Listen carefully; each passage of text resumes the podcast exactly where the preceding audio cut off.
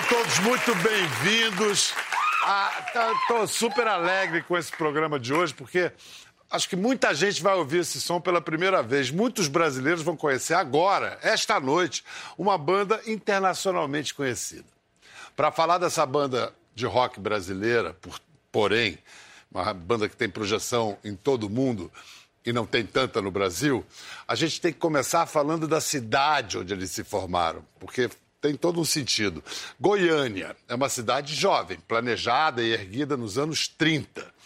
Ela foi feita para servir assim de marco, símbolo da chegada da modernidade aos sertões profundos do Brasil.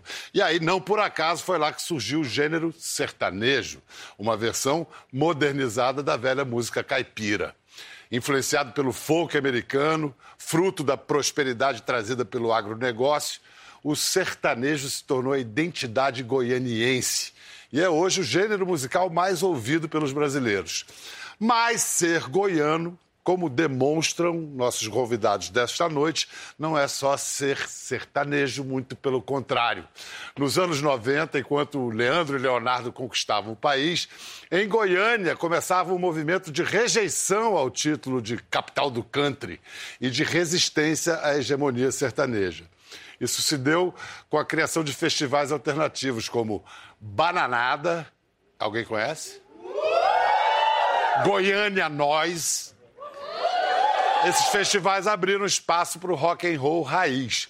A banda que vem aí é fruto dessa cena rock que emergiu do Goiás e ecoou pelo Brasil. Eles já foram indicados ao Grammy, ganharam elogios rasgados do New York Times e este ano este ano lançaram o seu quarto, quarto disco de estúdio. E olha, eles conquistaram até os melhores sertanejos do Brasil. Um deles, aliás, vem aqui hoje também, daqui a pouquinho, para mostrar o seu lado mais roqueiro. Então, antes a gente vai receber a flor do cerrado, que chega com o aroma doce do jasmim bogari e promessas de psicodelia. Bugarins! começar a entender porque que esses caras estão bombados no mundo aí. Esse aqui é o Benk. Esse pode chamar de Fefel. É Rafael, mas pode chamar de Fefel. Homem do baixo e dos teclados. Esse é o Dinho. Esse é o Inayan. O Inayan foi o último a chegar. Quatro anos já que vocês estão. Formou com eles, né? Sim. E escuta é, é, é certa essa história de que Bulgaris vem de, um, de, uma espécie de flor, de um, de um jasmim? Que flor é essa? É do cerrado mesmo? Ou... Rapaz, deve ter lá, né? Tem, lá tem muita flor. lá, tem, tem, flor lá tem muita seca, mas tem muita flor. Mas foi, a gente começou a banda, eu e o Ben gravando, daí a gente deu o um nome. O primeiro nome que veio foi o do disco, que era As Plantas Que Curam, que é o primeiro disco. Aí nesse o Ben que veio com uma lista de nome de flor e com significado. E tinha Bugarim, que era significava amor puro. E essas primeiras músicas pra gente são bem essa coisa de. Essa é uma das primeiras? Essa Sim. é. Essa é doce. Isso. Qual doce? É sonho, brigadeiro ou é uma metáfora? É aquele que te deixa bom, é aquele doce que te deixa bom aquele várias doce horas. Que te... Você divide com os amigos. Sei. Um doce que é, que é tipo, se, se compartilha. É sobre isso. Compartilha. Legal. Vem cá, mas antes de ser grupo, na terra das duplas sertanejas, vocês eram dupla, eram só vocês dois, bem que Dinho. Mas nós éramos incompetentes, aí chamamos. Não, a gente tinha uns 15 anos. Devia ser tipo o segundo ano do colegial no, no Instituto Federal, no IF. Isso era na própria escola? Era na escola. Então tinha essas salas para ensaios, tudo aberto para os alunos. Então foi meio que o primeiro contato de música. Eu ia de penetra, eles eram da música. É, ele era de edificações, fazia até, tipo. Os estágios dele foi trabalhando em obra. Eu ainda comecei a fazer essa coisa de gravação por conta de estágio desse curso também. É, em vez de eu ir. Aí você levou o Dinho pro bom caminho. É. Ele que me levou, na verdade, porque eu era essa coisa estudioso de música, mas ele que, quando eu encontrei ele, vi que ele já tinha bandas, escrevia as próprias músicas em português e tudo mais. Então foi bem esse. Mas é na obra. Você sempre que escuta, você, esse jeito de cantar, você, é, é, um falsete ou seu tom é esse mesmo, seu timbre? Hum, meu pai canta muito fininho e. Não sei, eu comecei a cantar na igreja desse jeito, mas E teve uma época da igreja que o povo não pagava técnica vocal, que eles me botavam junto com as moças. Porque. Mas eu era muito mais novo, é normal. Esse momento era voz de transição, mas eu já dava conta de cantar agudo. Ele, era, ele era muito fã dos castrate. E Nayan, como é que você, esse pessoal já tem uma química? Como é que você se. Ele é química, pô. Sou mais velho, tomo. Já tomei muito dessa água do Goiás, eu acho. Sei. E Água aí- boa, hein? Ele chegou, a Eu gente. cheguei. É, acho que Pra eu gente como pra lá- rockstar, entendeu? A gente vê ele assim, ele veio pro primeiro ensaio, a gente morrendo de medo de tocar com ele. Já tinha tocado, a gente já tinha visto ele tocando em Goiânia várias vezes, era tipo, um grande baterista da cena. Eu fico nervoso até hoje tocar com ele. Agora mesmo eu tava suando. Pois é. Mas bem, que o que que vocês fizeram para arrumar dinheiro para começar a comprar equipamento melhor, poder gravar? Você trabalhava com política, é isso? Não com política. Não, com marketing político. Aí, Exato, é. Que, Não, vai, vai abrir agora, peraí. quando a gente começou essa coisa de gravação, né, tudo mais, onde e rolava dinheiro pra gravação em Goiânia, basicamente era isso, fazer jingle de campanha política. Então foi na campanha de 2012 ali, que foi o ano que a gente também gravou. As primeiras músicas do disco você consegue perceber bem quais foram as gravadas totalmente de modo caseiro, sem nenhum equipamento. E depois da campanha política, que aí eu comprei. Chegou a verba. um- umas caixinhas legais pra mixar, comprei uma placa de som, equipamento básico, assim, pra quem tá começando a fazer, que seja E aí coisa, saiu o primeiro assim, disco? Foi assim, Isso. gravado num, num quarto, pra- praticamente? Exatamente. Isso? No quarto lá de casa. Cara, e aí? Aí começa uma história que é meio um conto de fadas da internet contemporânea, porque a banda lá no quarto de Goiânia se lançou na internet. O que, que aconteceu no Brasil? Nada. e onde é que aconteceu? A gravadora americana descobriu essas músicas na internet, resumindo o conto de fadas pra gente poder chegar nele até. Sei. E nisso o disco foi lançado no mundo todo, né? Esse primeiro EP, que eram só seis músicas, aí a gravadora falou, ó, legal seis músicas, vocês têm mais algum material gravado? Porque a gente se interessa em lançar um disco completo. E aí a gente juntou Doce, que era uma dessas primeiras músicas também, que aí já tem o Rafael, já é uma formação mais normal de banda também, baixo, né? É, O primeiro baterista, o que o Hans, antecedeu. o Isso Hans. também. É, então, de E aí- repente, o disco e estava saindo E aí, vocês, nessa altura, vocês tinham feito, tinham feito dois shows em Goiânia, mas no Brasil em mais algum lugar? Não, ainda não. A gente devia ter tocado, acho que só Goiânia. Quando chegou essa proposta, a gente recebeu um contrato no, no e-mail. As cidades da primeira turnê, então, diz, diz pra mim, lá fora. Fora? Rapaz, aí faz como o Rafael fazia durante a turnê. Ele não lembrava da agenda da gente, ele jogava no Google. Bulgarim 60 shows, que eram as matérias do site. 60 shows? A primeira a turnê primeira fora. perna. Daí depois virou mais 40 e foi 100 shows nesse ano. Nossa. Na Europa. É, chora Europa e mãe. Estados Unidos, Estados né? Unidos. Europa e Estados Unidos. Todas as capitais da Europa. Sim, Aquele lado parte. mais bonito da esquerda não fez muitos. Lado A do mundo. Aquele lado mais bonito da esquerda é a Europa Ocidental. Mas, Cara, mas é incrível essa história. É Sim. incrível. Vocês não, no Brasil gente- ninguém conhecia e vocês de repente estavam tocando no mundo inteiro, É, com o público, com- vendendo. Sim, e claro que é muito além do que a gente imaginava a longo prazo, quanto mais tipo assim, a curto prazo, desse jeito. Né? Tipo assim, quando a gente completou um ano de banda, a gente estava fora do Brasil, na verdade. Então, Fefel sempre é falante assim? Ele é, mais, ele é o mais introspectivo da banda, com certeza. É baixista, né? É, Fica só no. a gente se conhece. Eu já, já te vi. Eu já te vi, é verdade. Agora, já o Dinho, não. O Dinho gosta de falar. Eu canto? Aí se eu viesse aqui e não falasse nada, o povo fala, nossa, o que aconteceu? Eu acho que vocês ainda não estavam. eu Acho que vocês estavam se conhecendo, Ilayan, quando a banda ganhou agora, em 2014, ontem, né? Cinco anos atrás, o prêmio de Artista Revelação do Multishow. Ele tava primeira com viagem. nós. Foi a primeira viagem. tava? Ele foi na Não. premiação, entendeu? Pé de coelho, hein? Deu sorte, hein? Cara, a minha história, olha, a minha história é mais, é mais legal que a deles. Porque Diga. quando eu entrei na banda, tudo virou, virou, conto de velho. fada maravilhoso. Não, assim, vamos ver a entrega do. do... Não acredito. Prêmio Multishow. Vamos lá, deixaram o Dinho sozinho lá pra Então, quem eles consideram o artista revelação desse último ano? E o vencedor é. Bugarins! Agora, os caras te deixaram sozinho porque eles ficaram, tra- travaram? Não, eu Não, ele fui. saiu correndo, Eu saí. Saiu correndo, ele saiu Aquela- baixando. Não foi? Mas é que agora você não alguém. vê, na é nossa frente pessoa tava que o nessa atrás história. tava a Paula Fernandes, ali no meio daquele povo todo importante ali, a gente tava tipo assim, vamos sair. Aí quando a gente viu ele correndo, nossa, tanto que o dia é espontâneo, Não, de várias pernas. deixa ele ali. Eu fiquei, eu fiquei com medo de tropeçar em uma perna ali correndo. Exato. Ele é muito habilidoso. Sei, sei. Que difícil. sacanagem, hein?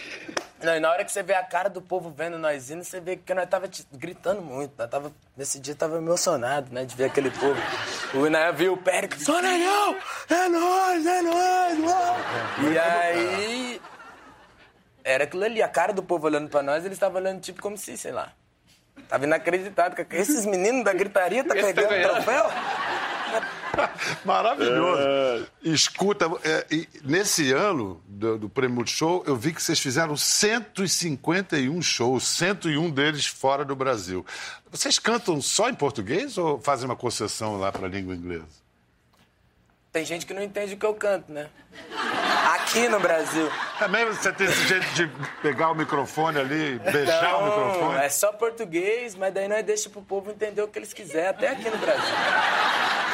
Nesses tempos, hoje em dia, que é só conflito, eu acho que nossa música tá aí pra fazer a união das coisas. E o povo entendeu, sabe?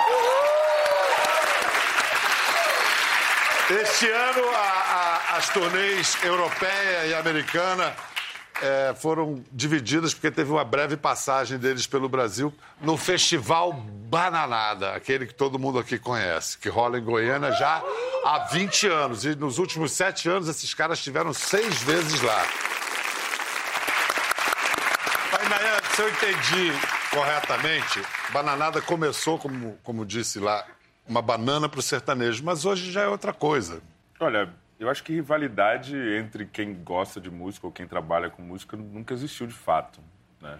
Eu acho que é uma visão muito míope a gente achar, não, que ah, isso é isso, isso é aquilo, e, e quem, principalmente quem trabalha com música não se conectar com o que é, é, é arte, né? É, existe, talvez, ainda nesse sentido de pensar que, como o sertanejo ainda é uma coisa muito forte, que está dentro dos poderes públicos também, com muito mais força, seja por qualquer viés que seja, a, a fres- festa agropecuária você escuta a bairros e bairros de distância e nunca tem nenhum problema. O Bananada, hoje em dia, ainda com 20 anos também de, de existência, ainda vai estar tomando multa do meio ambiente por conta de barulho, ou então não entra na- na- no calendário oficial da cidade, esse tipo de coisa. Então, ainda existe também esse tipo de dif- diferença que Mas, mas pelo jeito, a rivalidade está se enfraquecendo. Acho que a Tá internet perdendo- faz isso, tá né? perdendo sentido, né? Sim. Olha só, tem um flagrante aqui de um grande astro sertanejo lá no Bananada assistindo esses caras. Olha lá. É o seguinte, agora, o outro eu sei que é, é, é seu. o- Meu cunhadão. É seu peraí, eu vou- vamos chamar. É, Sério? Vamos chamar o amigo do cunhado do, do, do Fefel. É, é o cara que é da dupla mais ouvida na década do Spotify. E... Mas ele tem um lado roqueiro que pouca gente conhece. Ele é o Matheus, o Jorge Matheus. Vem, Matheus!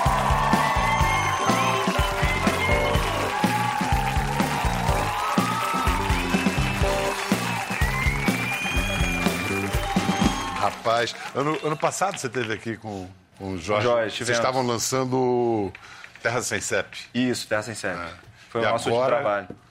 E agora, Céu, vocês são a, a dupla dos últimos dez anos. Pois é, né? Com essa virada de década agora surgiu essa, essa história, né, cara? A gente sempre fala que a gente nunca espera, a gente nunca fica procurando números e, e- e realmente a gente deixa o trabalho falar por si só, enfim. Mas a gente se sente muito agradecido. Foi a primeira vez que você foi no Bananada? Bananada foi, foi a primeira vez. E a primeira vez que você viu esses caras ao vivo? Foi. Ao vivo foi. É, Mas você já conhecia. Já conhecia, desde o do EP. Eu não sabia que. É engraçado que eu tava assistindo a entrevista, tá sensacional, os caras são, são massa pra caramba. E do EP, eu já achava que vocês já tinham algum contrato, assim, sabe, com a gravadora, que já eram reconhecidos realmente fora do Brasil. E você vê, né, cara? Peguei desde o início. Olhando historicamente, onde é que você enquadra os bugarins na, na história do rock brasileiro? Eu, a primeira coisa que me ocorreu foi Mutantes. Sim. Rock eu, eu ia falar, psicodélico. é, eu ia falar dos Mutantes, na verdade. Porque eles têm tanto esse lance do MPB, que o Mutantes surgiu nessa época ainda do- do- da Tropicália, né? Fizeram parte da Tropicália. E o Arnaldo, a Rita e o, Certo. o Sérgio, eles tinham conexão e, e condição de saber o que estava tocando lá fora, né? Os Beatles rolando. E, e eles, na verdade, começaram o rock and roll no Brasil, misturando a música brasileira com a música britânica, né, no caso, daquela época. Vocês se reconhecem nessa linhagem mutantes, assim? Vocês ouviram, fez a... formou vocês? Acho que principalmente nessa coisa de inventividade e de, de, e de dar esse gosto e cor brasileira para um, as coisas novas, assim. Isso aparece no primeiro disco, assim, e eu acho que é é parte do trunfo que a gente que conseguiu fazer o nosso som também ultrapassar essa barreira da língua. E eu, eu acho que é genial isso, o negócio da língua. que Quando eu conheci os meninos, é, sou um youtuber, assim, aficionado, cara. E nessas... é, nos relacionados ali do YouTube, né? É, quando você escuta alguma coisa, o algoritmo lá, reconhece, te relaciona algum som parecido. Daí botaram bugarins pra mim, vocês estavam tocando num, numa praça na Europa, eu não Sim, me lembro onde. Barcelona. Barcelona. É um barato esse material. Cara, Muito legal. E os caras cantando em português, aquela barreira da língua e assim, a galera pirando no som, né, nas camadas e tudo mais. Você viu o programa que a gente fez com os amigos? Chegou a ver? A gente Não, fez um programa aqui e não me contar, porque era, bom, Chitãozinho, Chororó, Leonardo. Leonardo, Zezé de Camargo e Luciano. É, exatamente. E aí os caras assistiram escondidos, cara. Olha, olha, tem- não, me, não me falaram, cara. Olha lá, Dinho quer mais, tá aí. Olha aqui. Olha lá. Olha lá, rapaz. Depois diz que não tem rock sertanejo, não tem um negócio. Não, o Rafael canta todos. É, Rafael, é, os caras Cacau cantou todas as músicas, ele canta Esse, todas. aquele prêmio Multishow que a gente tava ali bem animado, ali emocionado, também tinha sido uma coisa que era. O tema era anos 90, então teve o axé, todo mundo do axé veio, aí teve um momento também do, do sertanejo, que todo, a gente, primeira vez que eu acho que. O Fefel cantava galera. tudo de cor. chorou. Não, chorou, cantando. Escuta, uma outra semelhança entre Matheus e Bulgarins é que você começou em garagem também, né? Você e Jorge. A gente começou. Nosso primeiro trabalho foi gravado na, na garagem dos meus pais. Mas tinha computador na garagem? Tinha um MD, lembra? O, Sim, sim. Um aparelho de MD. E só que a gente estava a gente, a gente tava nessa transição, né? Da formalidade das gravadoras para informalidade de se fazer o que você é, é, esse negócio de garagem mesmo, Vocês né? pegaram esse que o momento. rock and roll também trouxe isso, né, na- nas décadas passadas e tal. Uhum. E esse primeiro disco foi o disco que fez com que a gente saísse de Tumbiara, Goiás, que é a nossa cidade, interior de Goiás, para tocar na- no Triângulo Mineiro, nas grandes cidades, que são é, muito pertinentes assim para quem quer fazer sucesso, quem quer fazer sucesso no Brasil. Quer ver como é que esse cara é roqueiro? A gente pode analisar o seu gosto musical pelas suas tatuagens? Provavelmente. viu? Você pode mostrar alguma coisa? Ela vai, pra gente? as tatuagens vão entregar. Vamos lá, vamos ver o que. Vamos lá, quem é que tá aí? Bom, aqui é meu filho, que é roqueiro. É o Dom. Aqui tá o Dinho. Jimmy, Mr. Hendrix. É o Hendrix, é. É, ele parece mesmo. Parece, Não, parece. não, ele tatuou eu, pô, nós já amigos. Aqui é uma banda que eu gosto muito, que é o... Radiohead. Eu pensei né, nesse, nesse desenho junto com o tatuado. tatuador, que é um Radiohead. Ah, Cara, E tudo- aqui atrás o Steve Ray Vaughan. Tudo vibe rock, não tem nada sertanejo aí. Na verdade, tem é, muito do blues aqui também, né? Rock, Que eu blues. gosto, é. Você sabia que esses caras iam botar o nome de uma música no disco novo, Jorge e Matheus? Você tá brincando? Por que, história é essa? Não é verdade? É verdade. É verdade. Tem uma, uma música nossa que a gente puxou uma, meio que uma Guarani, assim. um-. E aí eu fazia a segunda voz sempre e falava, não, cara, essa música é bom demais, Jorge Matheus. Não, Assim. e tem aquele arranjinho de guitarra que é co- co- co- colado. Não, e tem uma, e também o final, a virada, as viradas de bateria do Nair, parece aquelas coisas de baterista. De vaneira. Não, é mais. aquele, é, aquele uma nova hora, o Gospel Shops que a moçada tá mandando lá nas bandas. Sei, é, sei, sabe aquelas sei. coisas de banda de. de- Que é isso? O sertanejo é o nosso pop, então os grandes bateristas, todo mundo tá tocando, então. Quando chega no final das músicas, você vê os caras esmerilhando as Isso, baterias. isso é verdade, Olha, a cara. gente A até vendeu pra quantidade. vocês. vê? Mas aí era isso. Pra mim, eu- as minhas mix todas eu mandava pra galera. Jorge Matheus, né? Tava assim, era o nome da música. Só que aí quando foi chegando perto assim, eu ô, bem, Aí virou que nome definitivo? desandar. Que tem a ver com a É letra. bom, não, mas é Jorge bom. Matheus igual a desandar sacanagem. Não, é porque é isso. Eu eu- espero que vocês não estejam querendo, tipo, falar, pô, desande aí, né, Jorge Matheus? Mas que cause um estranhamento da arte, que seja, né? Ah, vocês não gravaram agora Legião Urbana? Gravamos. Ah, é? Gravamos a Não. Quase Sem Querer do Legião. Então. Muito legal. um encontro. Em verdade, verdade vos digo, é um encontro entre o rock e o sertanejo, porque tudo tem o seu tempo determinado e há tempo para todo propósito sob o céu. Essa foi boa. Quem citou essa frase do Eclesiastes, capítulo 3, versículo 1, quando? Fui eu no show, fui, os meninos perguntou pra mim, pediram uma passagem da Bíblia. Pediram uma palavra, não foi? Uma palavra? Aí tava lá, é um testemunho aqui, ó. Mas foi. E eram uns meninos bons, tava depois do show. Você via, todo mundo sóbrio, cara boa, bonito, inteiro. E pediram uma palavra pra alguma coisa. Eu falei, é tempo de cada um, agora é tempo de vocês ir embora, tá tarde. Rapaz, é, o- é o teu livro preferido da Bíblia, o Eclesiastes? Você conhece a Bíblia? Porque Eu cantou não, em fui, igreja. não, fui criado na igreja. Minha família toda é, minha mãe me ensinou muito. E eu gosto da Bíblia. Não vou falar que é o meu livro favorito, não, mas eu acho que é. Que é. Não, dentro dizendo, dos Ah, não, livros se- da, se Eclesiastes dos é meu livros preferido, da Bíblia, sim. se o Eclesiastes... Não. Eu gosto do- dos começos lá, tem umas histórias bonitas. Quando eles matam os animais ainda, faz o sacrifício, lá o bicho tá pegando. Lá, Gênesis. lá o trem acontece. Esse depois, Jesus é massa, mas o, o antes é louco. E o diabo? Porque agora o, o novo diretor da Funarte disse que rock é, né, é, leva ao satanismo. Ou ele está citando o Raul Seixas, que disse que o diabo é o pai do rock, Acho que você tá esperando demais dele. superestimando. Superestimando, né? Você tá deixando a fala dele muito mais bonita do que é, na verdade. É, eu, é, eu acho que, por exemplo, a gente que gosta de música, vê um discurso desse e nós fica procurando da onde, bicho? Da onde que o Que cara o cara tirou isso, falou um negócio desse. É, realmente, eu não sei, eu não sei, eu não ouvi, não vi o contexto todo, assim, cara, mas isso é abominável, né? Pensamento desse, A música é, é uma coisa divina, né? com certeza. E se você, mesmo que você interprete o Raul, quando fala que o diabo é o pai do rock, ele está falando da cultura. O diabo como sinônimo de cultura.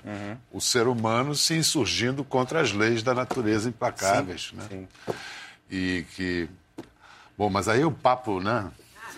Eu adoro essa conversa. Não, mas não é um papo ruim, não, é um papo bom. Acho que, por exemplo, é muito maluco. Ainda mais aqui, ó, TV aberta, meu grau falar uma coisa dessa, é sobre, pô, acreditar na música acima das coisas tudo. E um cara que tá falando um trem desse não, não tem, não tem.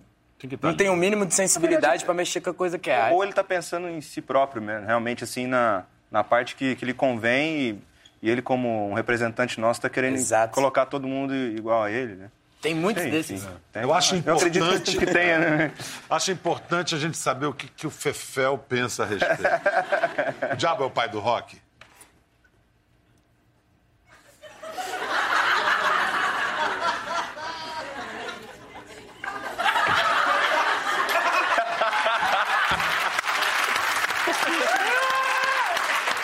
Muito bom, cara.